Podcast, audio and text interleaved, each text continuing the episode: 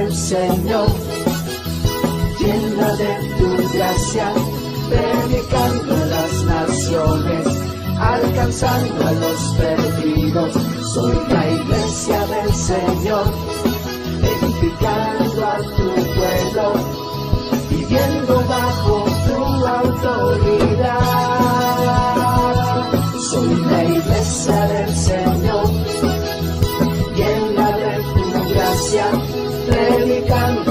naciones, alcanzando a los perdidos.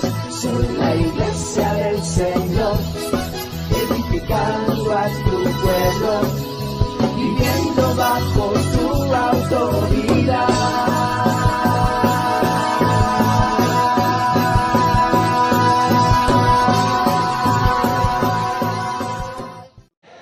Gloria al Señor.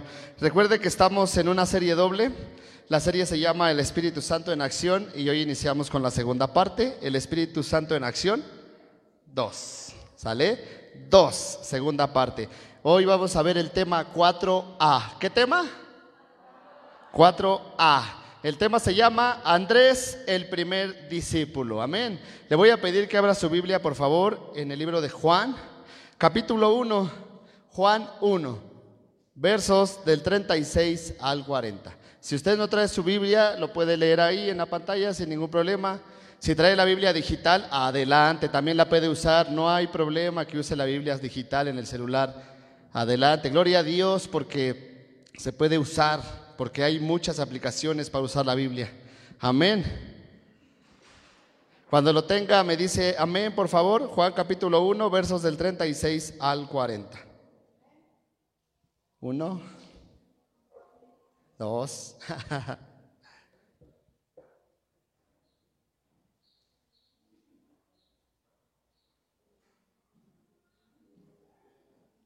Amén. La palabra del Señor dice así, y mirando a Jesús que andaba por allí, dijo, He aquí el Cordero de Dios. Le oyeron hablar los dos discípulos y siguieron a Jesús. Y volviéndose Jesús y viendo que le seguían, les dijo, ¿qué buscáis? Ellos le dijeron, Rabí, que traducido es maestro, ¿dónde moras? Les dijo, venid y ved. Fueron y vieron dónde moraba y se quedaron con él aquel día, porque era como la hora décima. Andrés, hermano de Simón Pedro, era uno de los dos que habían oído a Juan y habían seguido a Jesús. Andrés era discípulo de Juan el Bautista, ¿sí? Y Andrés vio pasar a Jesús junto con Juan el Bautista y fue y le preguntó. Pero ahorita vamos a, entrar un poquito más en eso. Fíjese que nuestra serie se llama El Espíritu Santo en Acción. Entonces, hasta hoy, a, largo, a lo largo de varios temas, hemos aprendido eh, lo que está haciendo el Espíritu Santo en la vida de cada uno de nosotros. Amén. Hemos aprendido que Él nos convence de pecado. Amén. Él nos, nos llena. ¿Cuántos están llenos del Espíritu? Él nos sella. ¿Cuántos son sellados por el Espíritu? Él nos bautiza. ¿Cuántos son bautizados con el Espíritu Santo? Alza la mano todos los que hablan en lenguas. Amén. Los que no, digan el Espíritu Santo, bautízame, quiero bautizarme. Sí es necesario que sea bautizado por el Espíritu Santo. Es necesario hacerlo. ¿Sí? Si usted no es bautizado por el Espíritu Santo, dígale, bautízame. ¿Sí? No quiero pasar más tiempo sin tu bautismo, bautízame. Pero todo esto el Señor nos lo da para llevar a cabo la misión que Jesús entregó en nosotros. Por eso hoy, como cada día, es el tiempo de activarnos, de levantarnos, de regresar a la misión como Jesús nos la enseñó. ¿Sí? Mire, es importante la multiplicación, que las iglesias crezcan en número. Amén. Es importante que este lugar esté lleno de personas, ¿sí? Y no solo este, sino todas las iglesias del mundo es importante que estén llenas de gente que busca a Dios. Amén. Es lo que Dios quiere. Pero el trabajo que se ha realizado a lo largo de mucho tiempo ha errado porque se han enfocado en hacer crecer la, a la iglesia en, en cuestión a, a números, ¿sí? Que crezca la cantidad de personas. No importa que el corazón quizá haya cambiado los pensamientos, pero que haya gente en la iglesia, que venga y que esto esté lleno, está bien. Pero ese es un error, porque no es eso lo que Jesús quiere, sino lo que Jesús quiere es que hagamos discípulos. A ver, diga conmigo, discípulos. Esa es la obra, ¿sí? Que hagamos discípulos. Entonces, Dios quiere que el reino se multiplique, ¿sí? Pero no en que haya mucha gente, sino que el reino de Dios esté plantado en el corazón de las personas, que haya una semilla ¿sí? Que haya una semilla que sea sembrada en el corazón de cada persona y que esa semilla dé un fruto, ¿sí? Que esa semilla dé un fruto. Ese es el objetivo. No tanto que estemos aquí por una religión, vaya, o por cubrir un tiempo, sino que haya una semilla plantada en nuestro corazón que dé un fruto y podamos llegar a ser lo que Dios quiere que seamos. ¿Sí? Vamos a leer Marcos capítulo 4, versos del 30 al, 32, al 32. Marcos 4 del 30 al 32. Dice así. Decía también, ¿a qué haremos semejante el, el reino de Dios? ¿O con qué parábola lo compararemos? Es como el grano de mostaza, que cuando se siembra en tierra es la más pequeña de todas las semillas que hay en la tierra, pero después de sembrado crece y se hace la mayor de todas las hortalizas y echa grandes ramas, de tal manera que las aves del cielo puedan morar bajo su sombra. Ese es el modelo de Jesús. Él quiere sembrar el reino, Él siembra el reino en nuestro corazón. Y nuestra labor como creyentes es tomar ese reino, esa semilla, y sembrarla en el corazón de las personas. Amén. El problema que cometemos como seres humanos es que no sembramos esa semilla. Sembramos nuestras propias ideologías. Lo que creemos o consideramos del reino de Dios, de la iglesia, del cristianismo, es lo que sembramos. Por eso hay tantos problemas en la iglesia, ¿sí? Tantos conflictos por la manera de hablar, la manera de vestir, la manera de comportarse, la manera de vivir. ¿Por qué? Porque se toma la semilla del pensamiento y esa es la que se siembra. Y entonces vienen frases como esta, es que si tú eres hijo de Dios, tú tienes que tener dinero y siembran eso en el corazón de las personas, tienes que tener dinero. Si tú eres hijo de Dios, tú no puedes ser pobre, tú tienes que tener dinero. Y entonces la gente recibe esa semilla y empieza a crecer y la gente está tras el dinero. Y piensan que si son pobres, no tienen fe. No está Dios con ellos. Y si son ricos o tienen mucho dinero, sí. Y no es así. Pero es una semilla que está fundada ¿dónde? Desde el pensamiento. ¿Sí? Desde el pensamiento. Porque el reino de Dios se trata de justicia, se trata de paz, se trata de amor, se trata de misericordia. No se trata de cuánto sabes, cuánto tienes o cuánto haces, sino se trata de cuánto mora Dios, ¿a dónde? Corazón. ¿Cuánto de Dios puedes dar? ¿Cuánto amor puedes sembrar? Amén. ¿Cuánta paz puedes sembrar? Si eres una persona que genera discordia, siempre problemas, esa semilla la siembras. Y entonces la gente se lleva esa semilla en su corazón y entonces empieza a crecer la semilla de los conflictos, de las discordias. Y entonces imagínense. Y son cristianos llenos de problemas. Amén. ¿Sí ha escuchado algunos de esos? Son cristianos llenos de miedo. Son cristianos llenos de angustias. Cristianos llenos de timidez, llenos de vergüenza. Cristianos que no pueden dejar de pecar. Cristianos que odian. ¿Ha conocido algún cristiano que odia? A ver, vamos a hacerlo un poquito más sincero. ¿Ha conocido algún cristiano que odia? ¿Usted es ese cristiano que odia? Ahí. Nadie dijo amén, ¿verdad? Amén, gloria a Dios. Si usted no odia, gloria a Dios. Pero sí hay cristianos que odian. Y esa semilla la siembran. Y esa semilla no es el reino de Dios. Por eso lo que Jesús quiere es decir, quiero que la iglesia esté llena, sí, pero quiero que esté llena de personas que tengan la buena semilla en su corazón. ¿Cuál es la buena semilla? El reino de Dios. Esa es la buena semilla, ¿sí? Por eso, el que ha construido algo es el que puede dar la buena semilla, ¿sí? El que no ha construido nada no puede dar una buena semilla porque no sabe cómo, no la tiene. ¿Sí? Alguien que no es capaz de amar no puede dar una semilla de amor, ¿o sí? No. Aunque se sepa todo el rollo del amor, no puede. No puedes. Porque no tienes la semilla. Tienes la teoría, no tienes la práctica. Por eso es tan difícil. ¿sí? Alguien que nunca ha sido feliz, que le cuesta trabajo sonreír, llenarse de gozo, no puede dar una semilla de gozo. No puede decirles, amén, sonrían los que están contentos. No puedes. No puedes. ¿Por qué? Porque no está esa semilla, no la, no la tienes. ¿Sí? ¿Me estoy explicando? ¿Amén o no amén? Alguien que tiene una semilla de miedo, ten cuidado, cuidado. Te vayan a robar, te vayan a matar. ¿Qué te está sembrando? Miedo.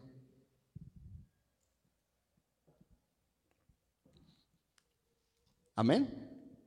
Mire, ¿alguien de aquí ha escuchado algo sobre Tepito?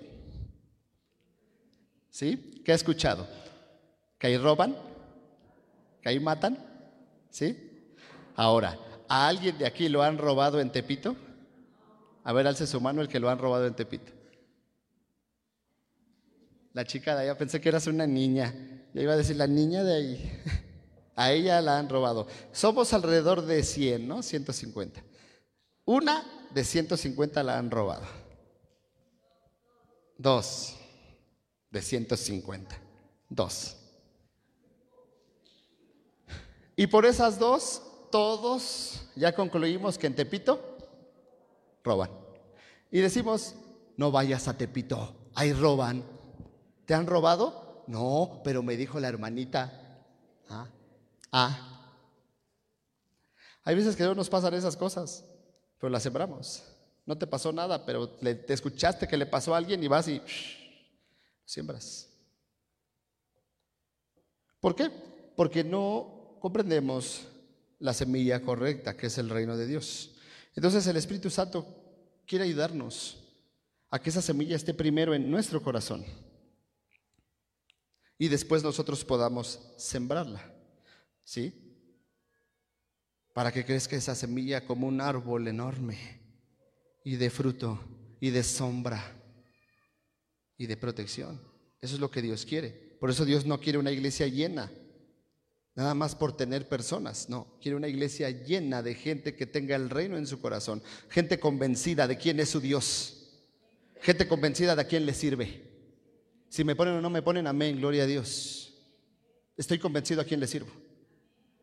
Y Dios quiere que cada uno tenemos esa condición. Yo estoy convencido a quién le sirvo. Y si a mí me ponen o no me ponen, gloria a Dios. Si me ocupan o no me ocupan, gloria a Dios.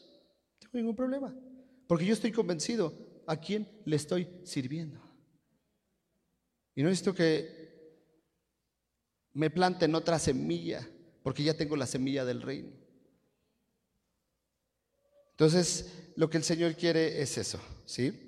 El primer discípulo de Cristo se llamó Andrés, es la cita que leímos hace rato.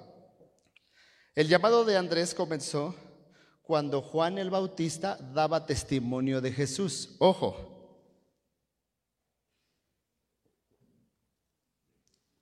El llamado de Andrés comenzó cuando Juan el Bautista, diga Juan el Bautista,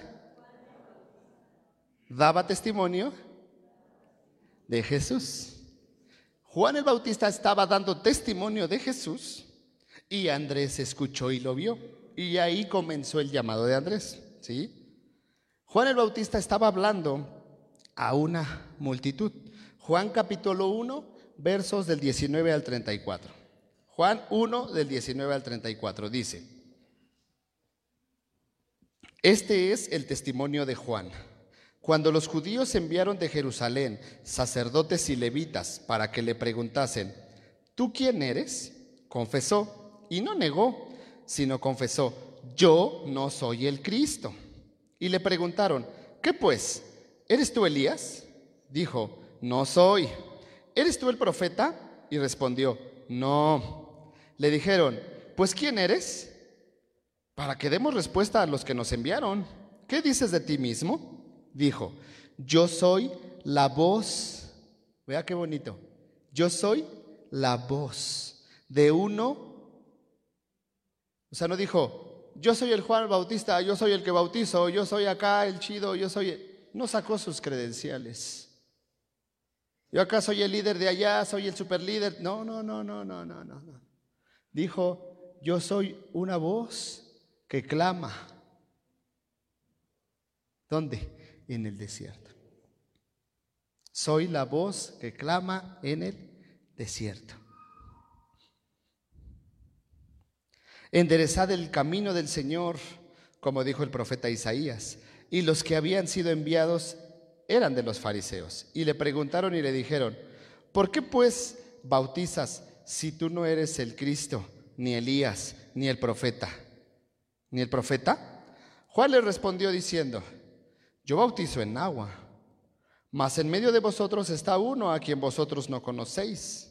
Este es el que viene después de mí, el que es antes de mí, del cual yo no soy digno de desatar la correa del calzado. Estas cosas sucedieron en Betábara, al otro lado del Jordán, donde Juan estaba bautizando. El siguiente día vio Juan a Jesús que venía a él y dijo, He aquí el Cordero de Dios que quita el pecado del mundo.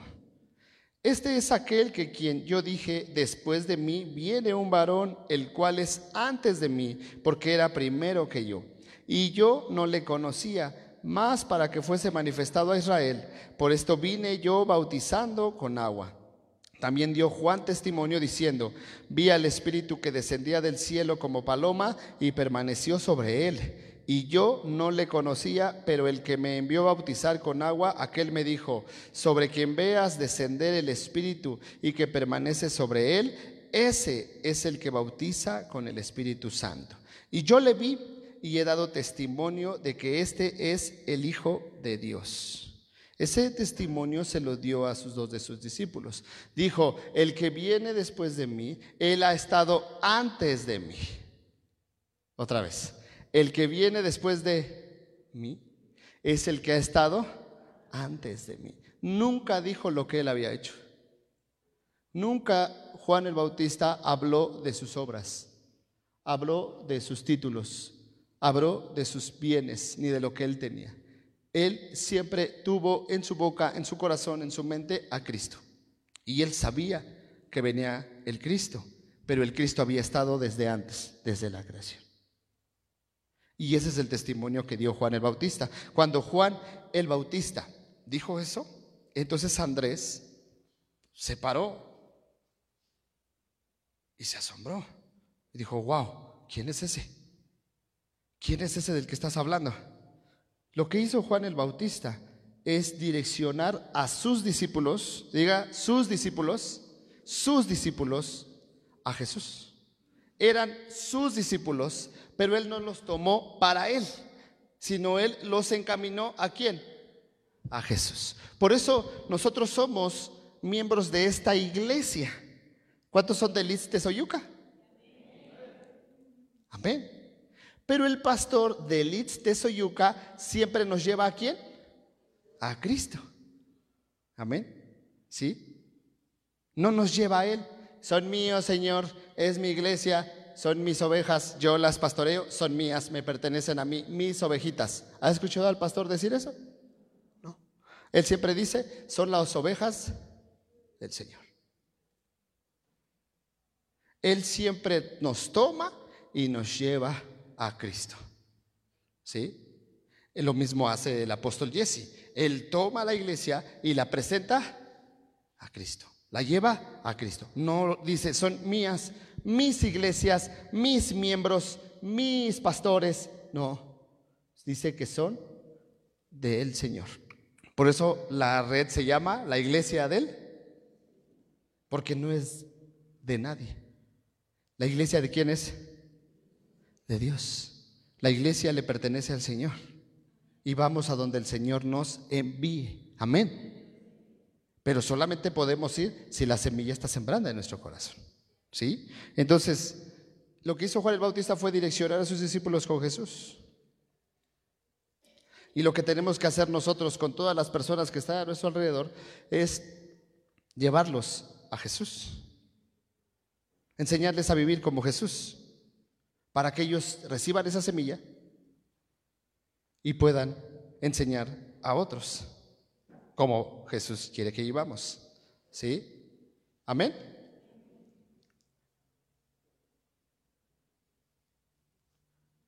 Yo tengo que enseñarle a la gente que me rodea cómo ama a Jesús y enseñarle que Jesús me enseñó a amar.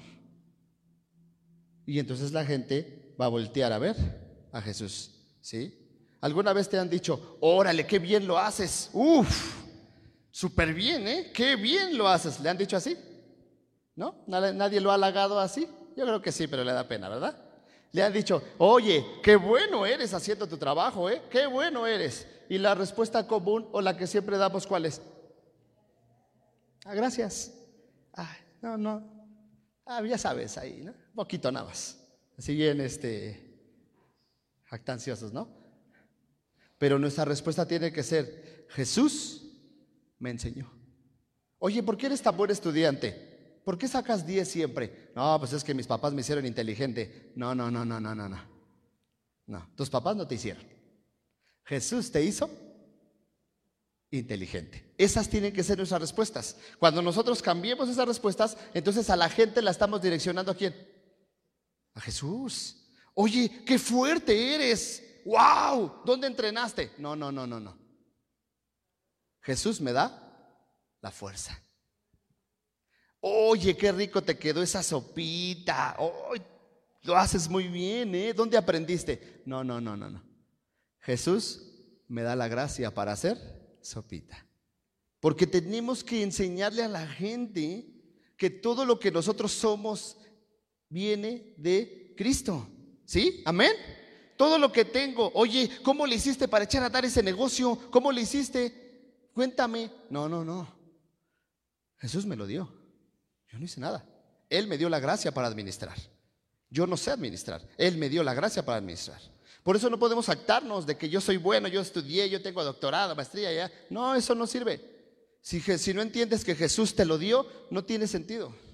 Y lo que vas a hacer es sufrir y tratar de entender que mereces. Como yo soy, yo tengo un doctorado, merezco el mejor puesto y que me paguen 50 mil pesos mensuales. ¿Eh? Porque yo ya me la sé. Claro, porque te quitas la gracia y te presentas tú mismo. Pero Jesús lo que quiere es enseñarle a la gente que todo lo que somos, que todo lo que tenemos viene de Él. Todo. ¿Y qué es todo? ¿Y qué es todo? Todo. Dígale al que está a su lado, todo lo que tienes viene de Dios. Dígaselo, no tenga pena. Todo lo que tienes viene de Dios. Dígale, todo lo que sabes viene de Dios. Así es. Ese es nuestro vocablo. Ese tiene que ser nuestro vocablo, porque ahí va la semilla. Y esa semilla va a caer ahí.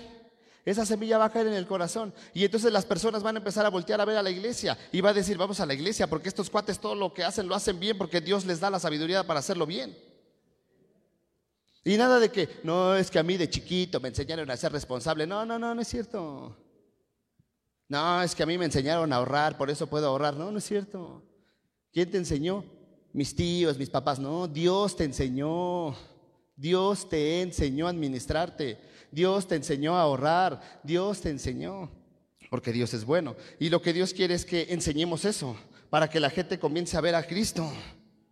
¿Sí? En todas las cosas. Si nosotros no enseñamos eso, no nos vamos a multiplicar. ¿Sí? Nosotros tenemos hijos y los educamos para que crezcan bien, para que crezcan con estudios, con conocimiento, con fuerza, pero no los, no los educamos para nosotros. Escúcheme, no los educamos para nosotros. ¿Alguien educa a sus hijos para usted mismo? A ver, yo tengo a mi hija, tiene siete años, te voy a dar educación preescolar, primaria, secundaria, bla, bla, bla, bla, bla, bla. Y vas a estar conmigo hasta que yo me muera. No te puedes casar, pues invertí en ti para mí. Pues, ¿Qué pasó? Ah, vas a estar conmigo para siempre. ¿Alguien hace eso con sus hijos? Imagínese qué le diría a sus hijos. ¿Qué pasó, papá? Dame chance. No, no, no, tanto que invertí en ti, no, va a estar conmigo. Pues donde vaya, donde esté yo, va a estar tú. Nadie hace eso. Le enseñamos a los hijos para que crezcan, para que maduren, para que formen su propia qué? Mira, su propia familia, para que generen esa independencia, pero nosotros como creyentes les enseñamos a depender de quién? De Dios. Les enseñamos a depender de Dios. Esa es nuestra fe. No les enseñamos a depender de una calificación.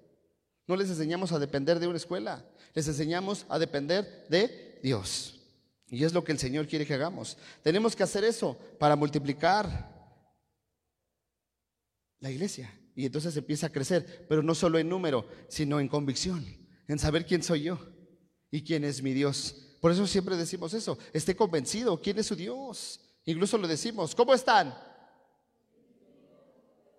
Primera palabra, convencidos. ¿De qué está convencido?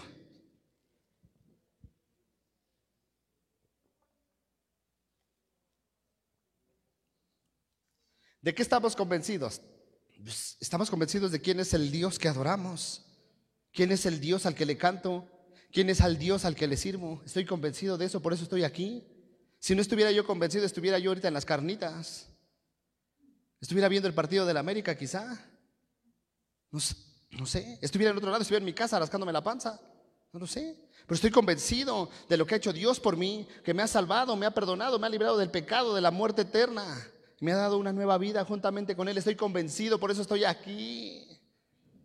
De eso estamos convencidos. Y eso es lo que tenemos nosotros que hablar. ¿Por qué de repente da vergüenza decir soy cristiano? ¿Por qué de repente nos da pena decirle a la gente yo soy cristiano? De esos no hay aquí, esos hay en otros lados. ¿Por qué? Porque no estamos convencidos. Porque tenemos miedo, tenemos temor. Por eso nos cuesta trabajo decirle a la gente, soy cristiano.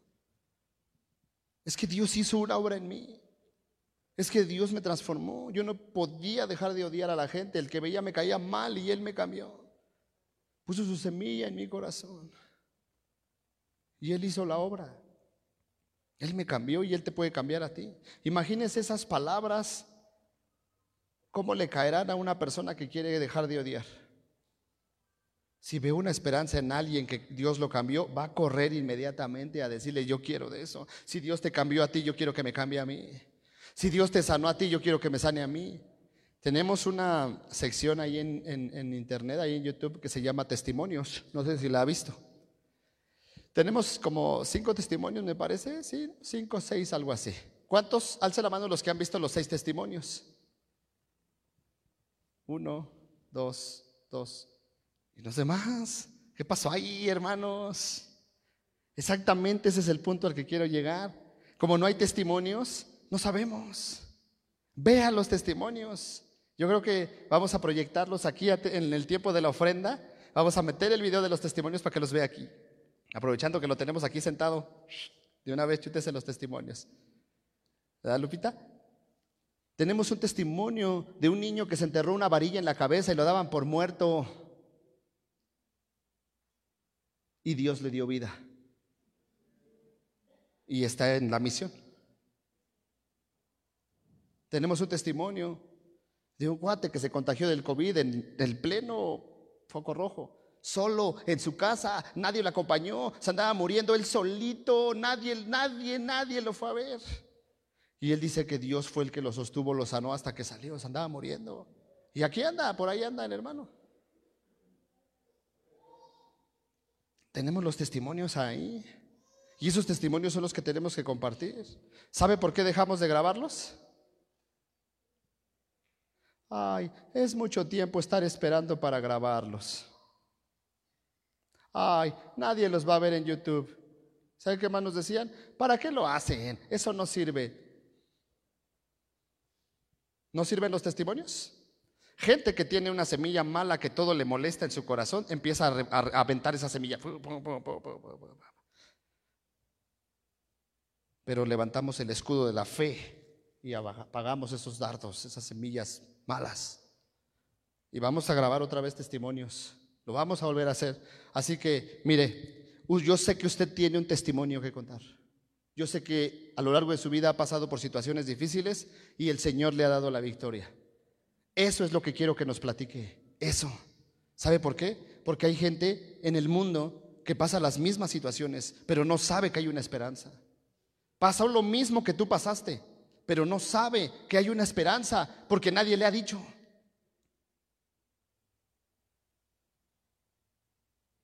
Todos hablamos de sanidad porque sabemos que Dios sana, amén o no amén. Pero al que Dios lo sanó, imagínese cómo testifica. ¿Con qué convicción? Dice es que Dios sana porque me sanó a mí. Me sanó, yo me estaba muriendo y me sanó. Yo tengo un testimonio. Cuando salió el COVID, en el mero apogeo, nosotros veníamos aquí a la iglesia. Veníamos a hacer las transmisiones para que todos estuvieran recibiendo la palabra del Señor. ¿Y sabe qué nos decían mucha gente? Nos mandaba mensajes. ¿Para qué van? Se van a contagiar. No vayan. Todo está cerrado. Y luego algunos nos decían, ¿se ponen gel antes de entrar a la iglesia? ¿Usan cubrebocas? O sea, más interesados en eso que en la intención de seguir transmitiendo el mensaje de fe. Mucha gente nos decía, no vayan, no vayan, ¿para qué se exponen? Se van a morir, su hija, Imagínese esas semillas. ¿Usted cree que dan ánimo? Esas semillas entristecen, decepcionan. Por eso, a raíz de eso y de muchas cosas que he vivido, yo ya no recibo semillas de gente que no ha construido nada. Ya no. Ya no. Aunque sepan todo lo que la Biblia dice, está bien, bien por ti. Pero si no has construido nada con lo que sabes, de nada te sirve venirme a aconsejar. ¿Sabe cuánta gente me ha dado consejos del Ministerio de Alabanza? ¿Cómo hacerle? Pero gente que no tiene ni un ministerio de alabanza, gente que ni siquiera sirve, que ni siquiera está aquí a la hora que ellos están. ¿Cómo se atreve a decirme cómo hacerle? Dígame si hay sentido ahí. Bueno, regreso al testimonio, perdón, me, me fui tantito. Entonces, eh, una chica de aquí se fue con nosotros de vacaciones.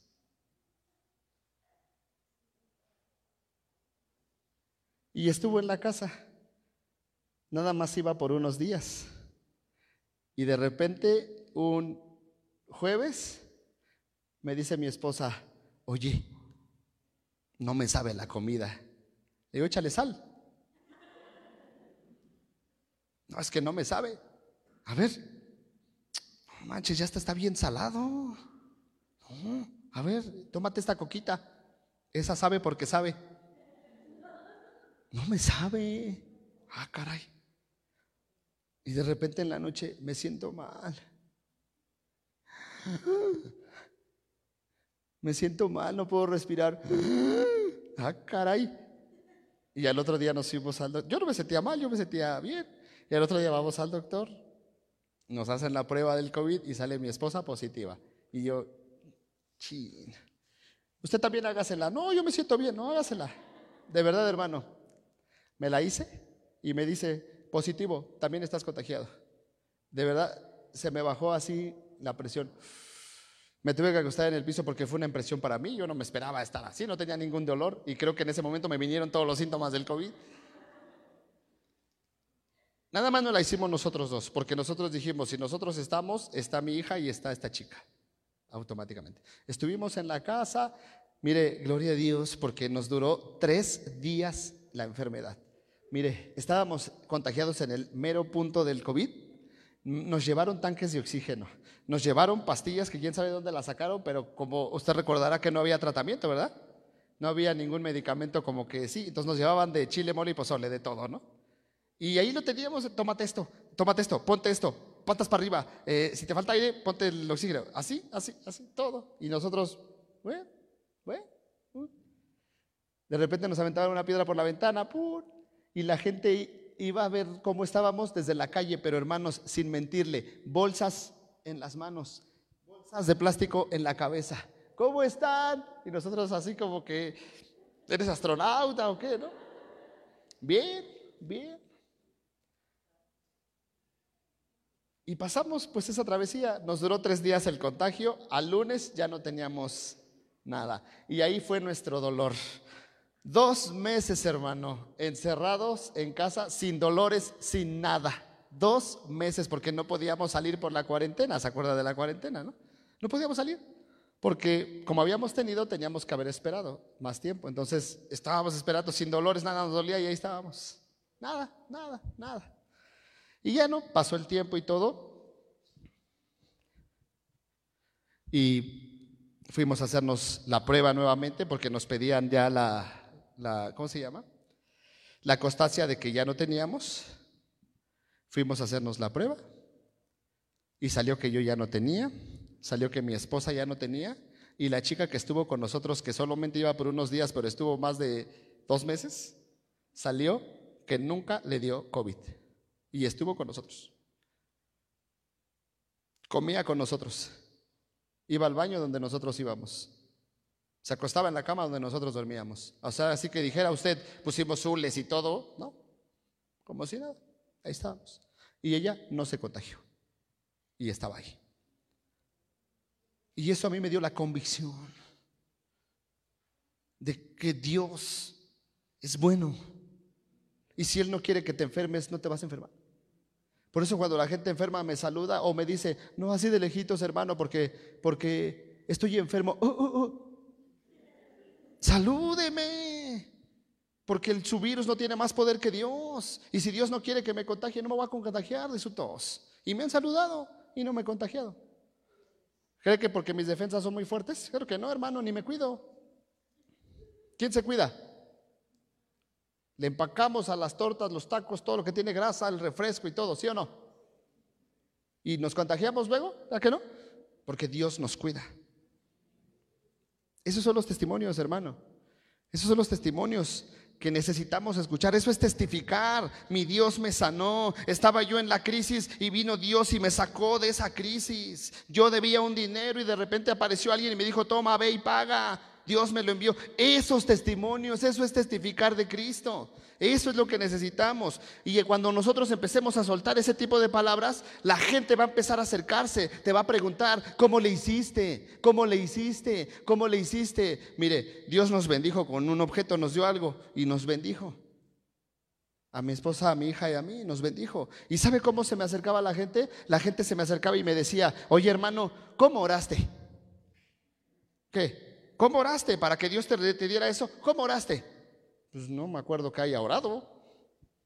¿Cómo estabas de rodillas o parado? ¿Qué, cara hiciste? ¿Estabas así con las manos levantadas o aquí? O sea, ¿cómo le hiciste? Dime, dime tus palabras exactas porque yo quiero orar así para que Dios me bendiga así. ¿Cómo le hiciste? Vea. Y le dije, no, mi hijo, Dios da y Dios quita. Si Dios te quiere dar eso, te lo va a dar. Yo ni lo esperaba y me lo dio. Si Dios te lo quiere dar, te lo va a dar. Y si Él no quiere, por más que le busques, no te lo va a dar. Porque Él es Dios y Él es bueno y Él es el dueño de todas las cosas. Ah, ya, en serio, dime cómo oraste. No, es que no hay magia, no hay un secreto. Confía en el Señor. Esos son los testimonios. Lo que hacía Juan el Bautista, hablaba, hablaba de quién es Jesús. Y Juan el Bautista ministraba y enseñaba a las multitudes.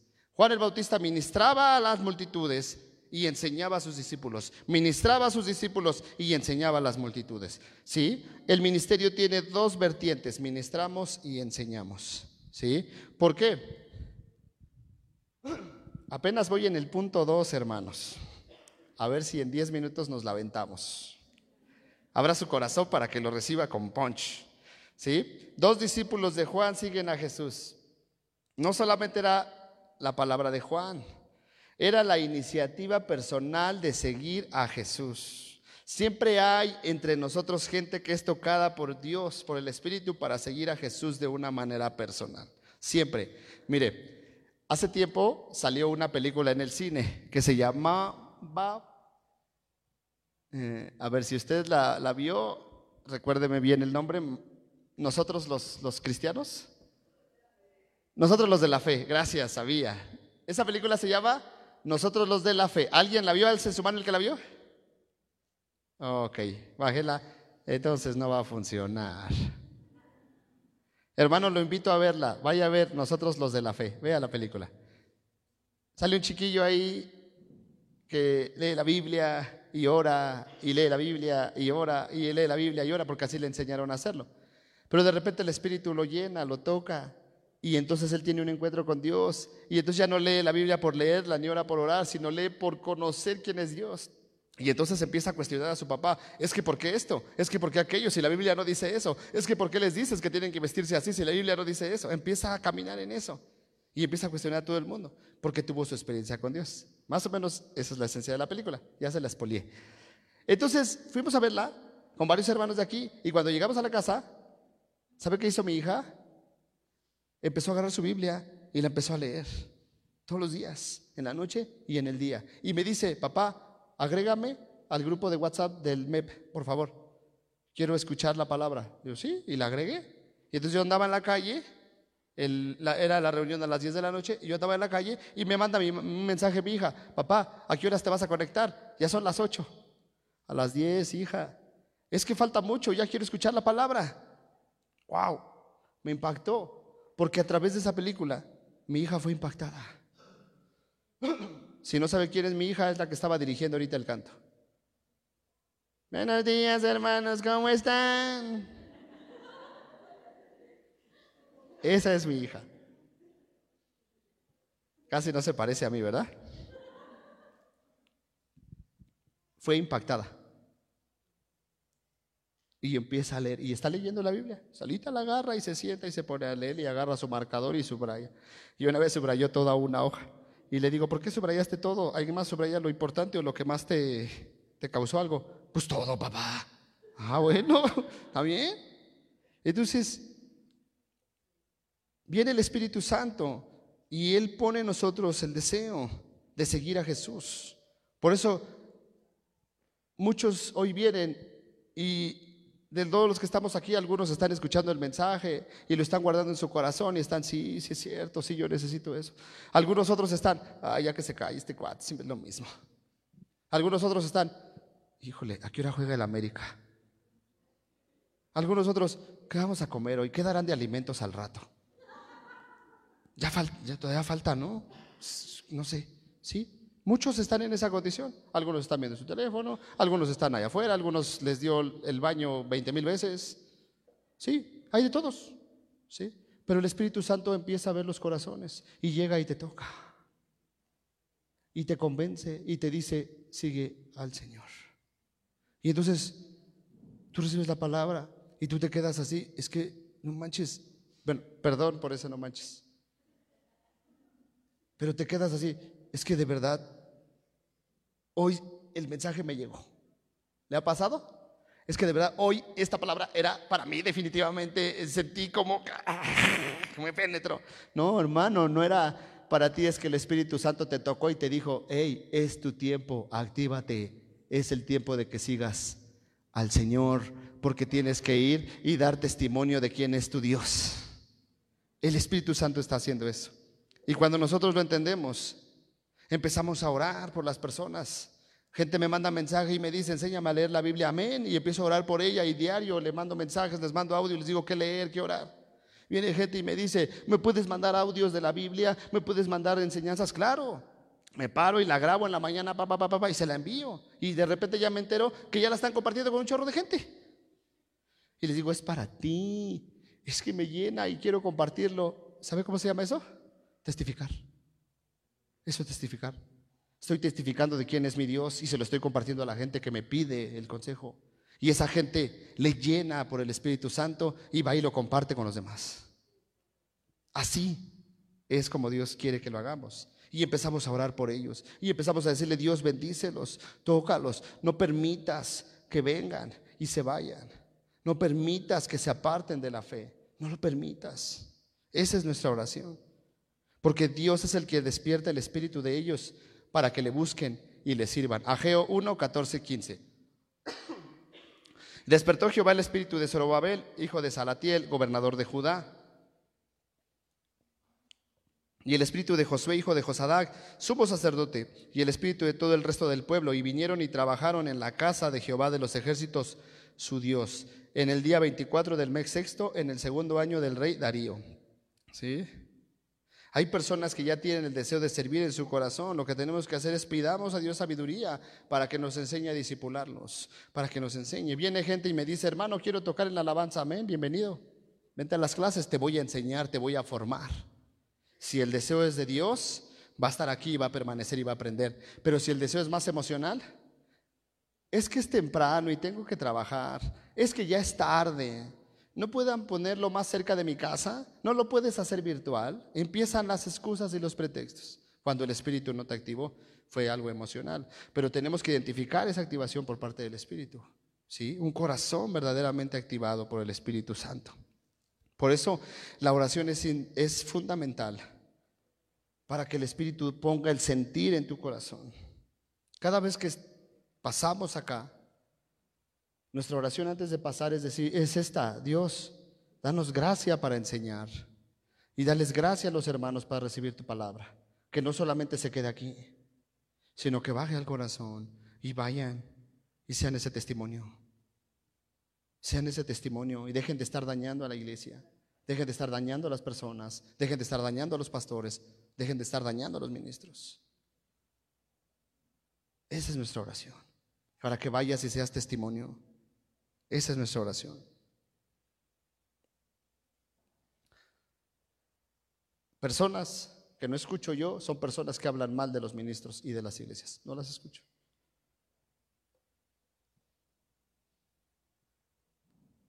Porque no, no tienen por qué hablar. No importa que el ministro esté mal. Ellos no son los jueces. Porque si habla mal de él, imagínense que hablará de mí. Que hablará de todos los pastores del mundo. Porque simplemente no le agradan. Y no es soberbia, hermano. ¿no? Soy libre. El Señor me ha dado libertad de saber a quién escucho y a quién no. También usted es libre de escucharme a mí o de cerrar sus oídos. Usted es libre. Pero si el Espíritu Santo le está tocando y le está diciendo, hey, esto es para ti, pon atención, no se resista.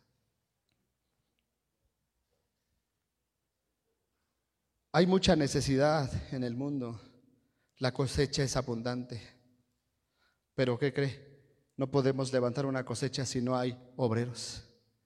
La Biblia dice eso, la mies y los obreros. Necesitamos obreros. Necesitamos obreros que no se rajen, que le echen con fe, que le echen porque van convencidos quién es su Dios.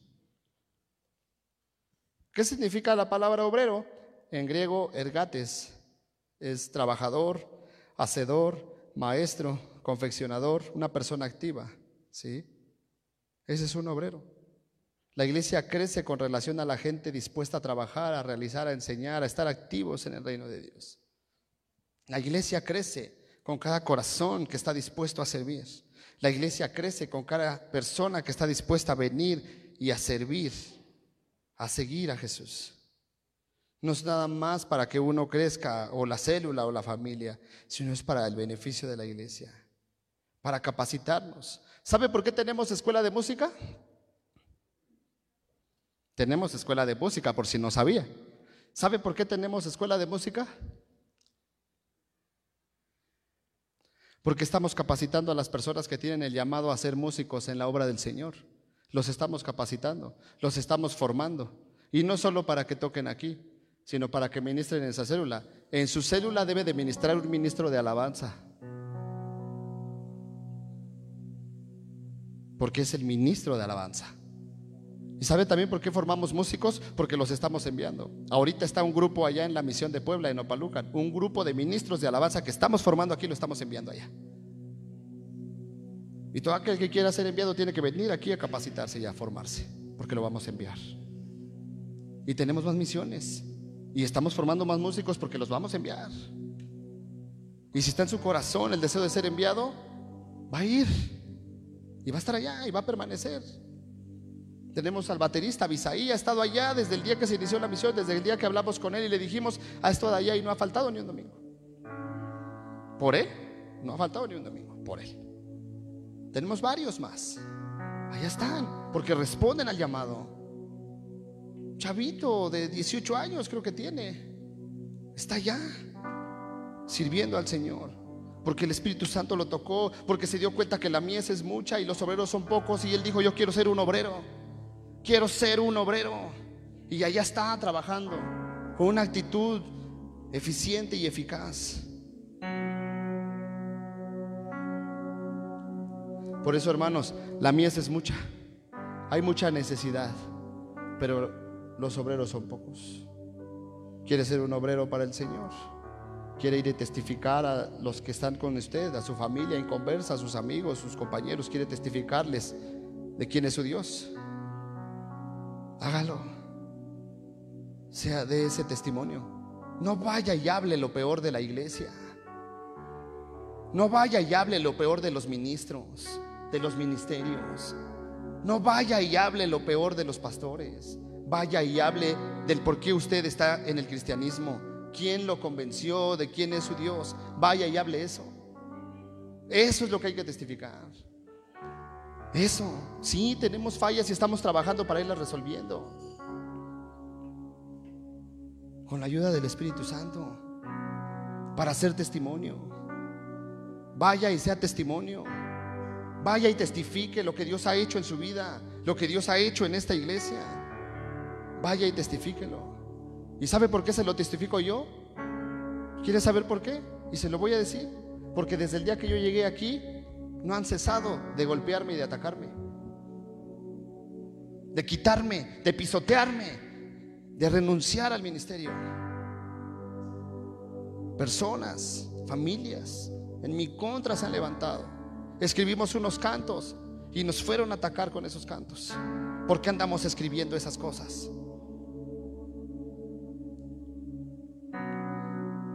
Y véame dónde estoy. Sigo en la obra. Y no voy a renunciar. No voy a renunciar.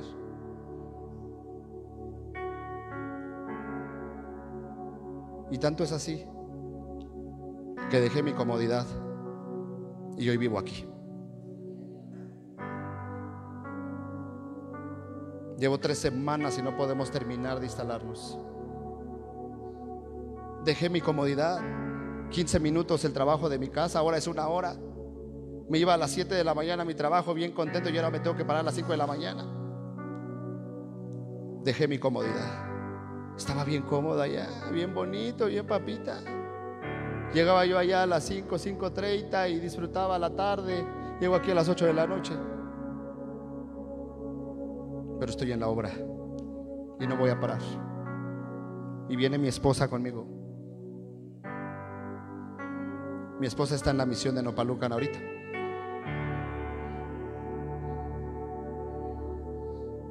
Mi hija está ministrando la alabanza con los niños. ¿Y sabe por qué? ¿Usted cree que porque somos los mejores? No, hermano, no somos los mejores, somos los peores. ¿Quiere que le platique mi historia? Se la platico. Y se va a dar cuenta que soy el peor. ¿Y sabe qué? No es porque sea el consentido del pastor. Para nada. Pensamientos diabólicos, perversos. ¿Le digo algo? El pastor es mi amigo. Porque de eso se tratan los discípulos.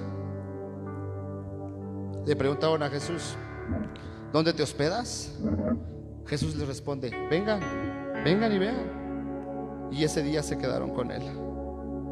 El discípulo es más allá que un alumno, hermano. Es más allá que tomar un curso. Es una persona que tiene una relación cercana con el líder, con el maestro. Es una persona que decide pasar tiempo con él. Es una persona que abre su corazón y expone lo que hay en el interior. Abre su vida. Cuando nada más enseñamos tenemos solamente alumnos. Pero cuando discipulamos tenemos amigos.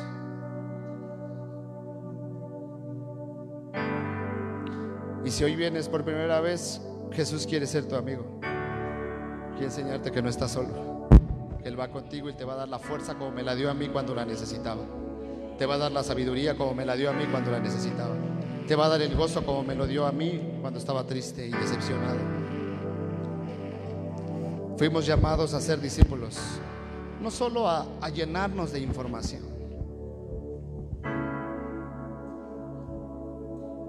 Fuimos llamados a ser discípulos a través de las relaciones.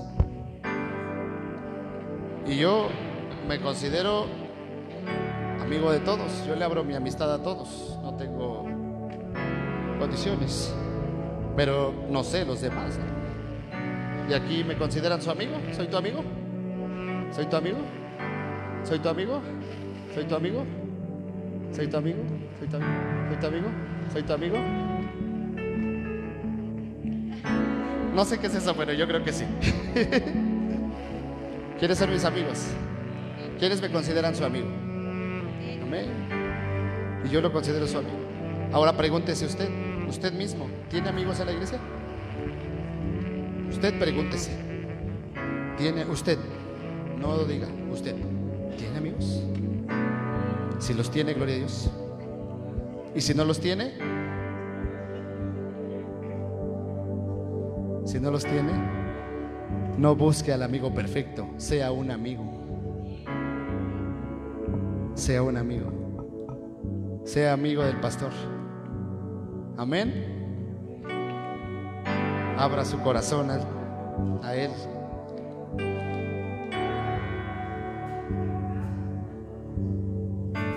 Sea amigo del pastor. Y va a ver que su corazón va a empezar a ceder, a cesar. Es lo que hizo Andrés. Se fueron con el maestro. Y empezaron a caminar con él. Porque aquí, hermano, la intención es esta. Mostrarle quién es Dios. Pero no a través de palabras, sino a través de acciones. Amén. Amén. ¿Quiere amor? Venga aquí, aquí va a encontrar el amor verdadero porque habemos personas que no le hablamos de amor, que le mostramos el amor. Amén. ¿Quiere gozo? Venga aquí porque habemos personas llenas de gozo. Estamos alegres porque el Señor está en nosotros. Amén. Eso es dar testimonio. Por eso, ¿me ha visto enojado? ¿Cómo me ha visto siempre? ¿Cómo? Sonriendo. Señor mora en mí, no que me amargue. Gloria al Señor porque Él me da el gozo. Él me da la sabiduría, Él me da la inteligencia. Esa es la intención, que usted esté convencido de que Dios da todo y que usted lo siga y que usted camine con Él. Y usted vaya y testifique a todo su alrededor de lo que Dios ha hecho por usted. Y no vaya y hable lo peor de la iglesia. Mire, con esto voy a terminar. Hace dos años, más o menos, dos años, un poquito más quizá, había unas personas que se acercaron conmigo y me dijeron, ah, y eran personas de aquí del grupo de alabanza, y me dijeron,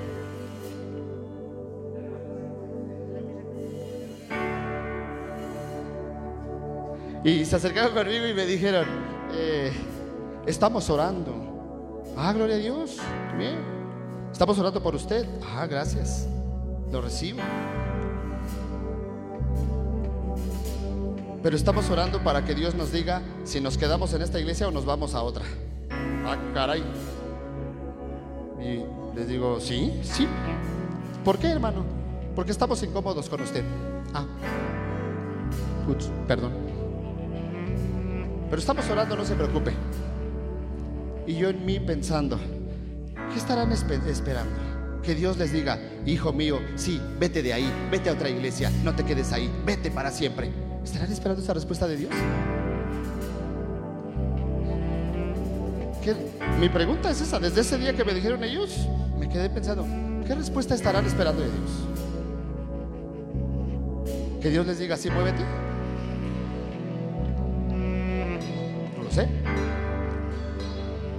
Pero no creo que Dios quiera separarlos, ¿verdad? No lo sé. Pero bueno, sin embargo, póngase de pie, hermano. El Señor está aquí, amén. ¿Está convencido que el Señor mora en usted? ¿Está convencido que el Señor mora en usted? El Señor está en este lugar. El Señor está en esta casa. El Señor es Dios de esta iglesia. Puede decirlo, el Señor es Dios de esta iglesia. El Señor es Dios de mi vida. El Señor es Dios de mi familia. ¿Puede decirlo? El Señor es Dios de México, puede decirlo.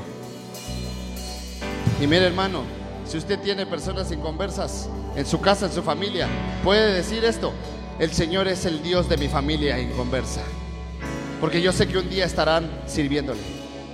Porque yo estoy convencido que un día estarán aquí adorándole, cantándole y exaltando su santo, santo nombre. Estoy convencido. Amén. Cierre sus ojos, hermano. Levante sus manos en alto, muy, muy en alto. levante sus manos, cierre sus ojos.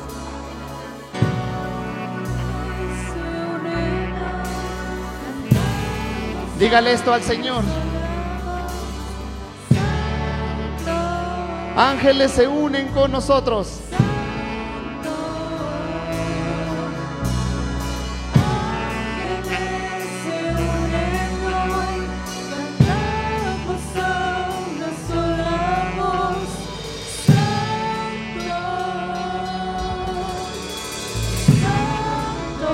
Dígaselo convencido.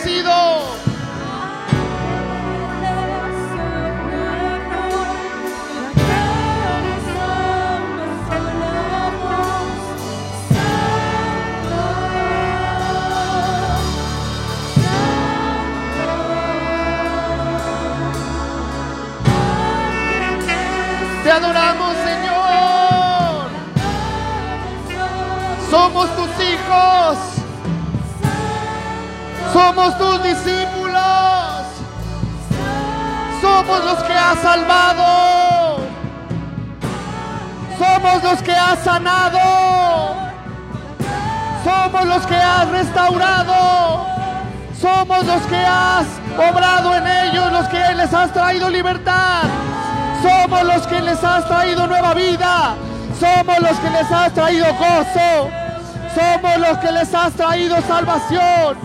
Somos los que les has traído una nueva vida, una nueva oportunidad, una nueva esperanza. Somos nosotros. Tus hijos te adoran, tus hijos te exaltan, tus hijos son tus discípulos, Señor. Te conocen, te aman como tú nos amas.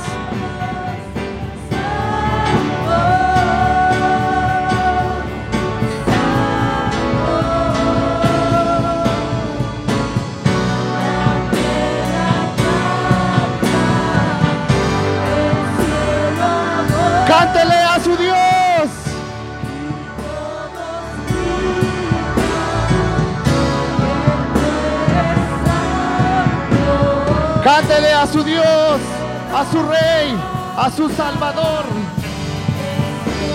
Cántele al que le ha sanado. Cántele al que le ha salvado. Al que le ha redimido. Cántele a Él. Cántele al Rey. Cántele al Rey.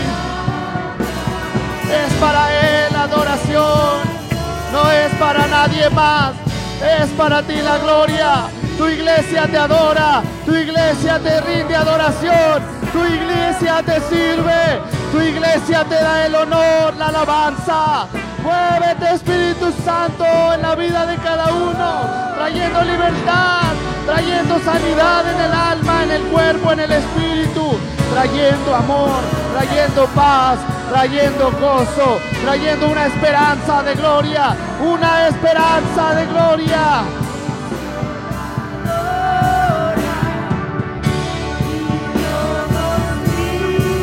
Nos ha sellado con el poder de tu Espíritu Santo, con el poder de tu amor. Santo, santo, santo, santo.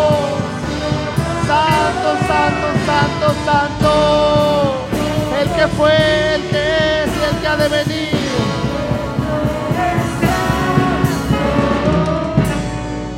Dígale al Señor, lléname de tu Espíritu Santo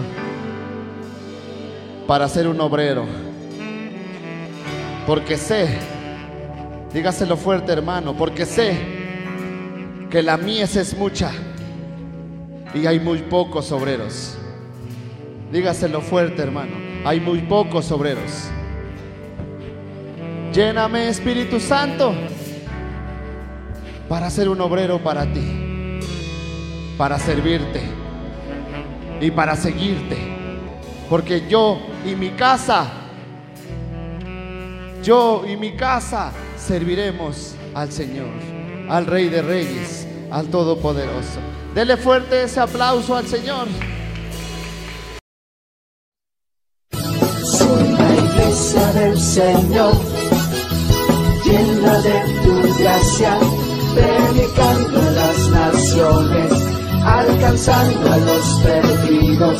Soy la iglesia del Señor, edificando a tu pueblo, viviendo bajo tu autoridad. Soy la iglesia del Señor llena de tu gracia, predicando en las naciones, alcanzando a los perdidos. Soy la iglesia del Señor, edificando a tu pueblo, viviendo bajo autoridad.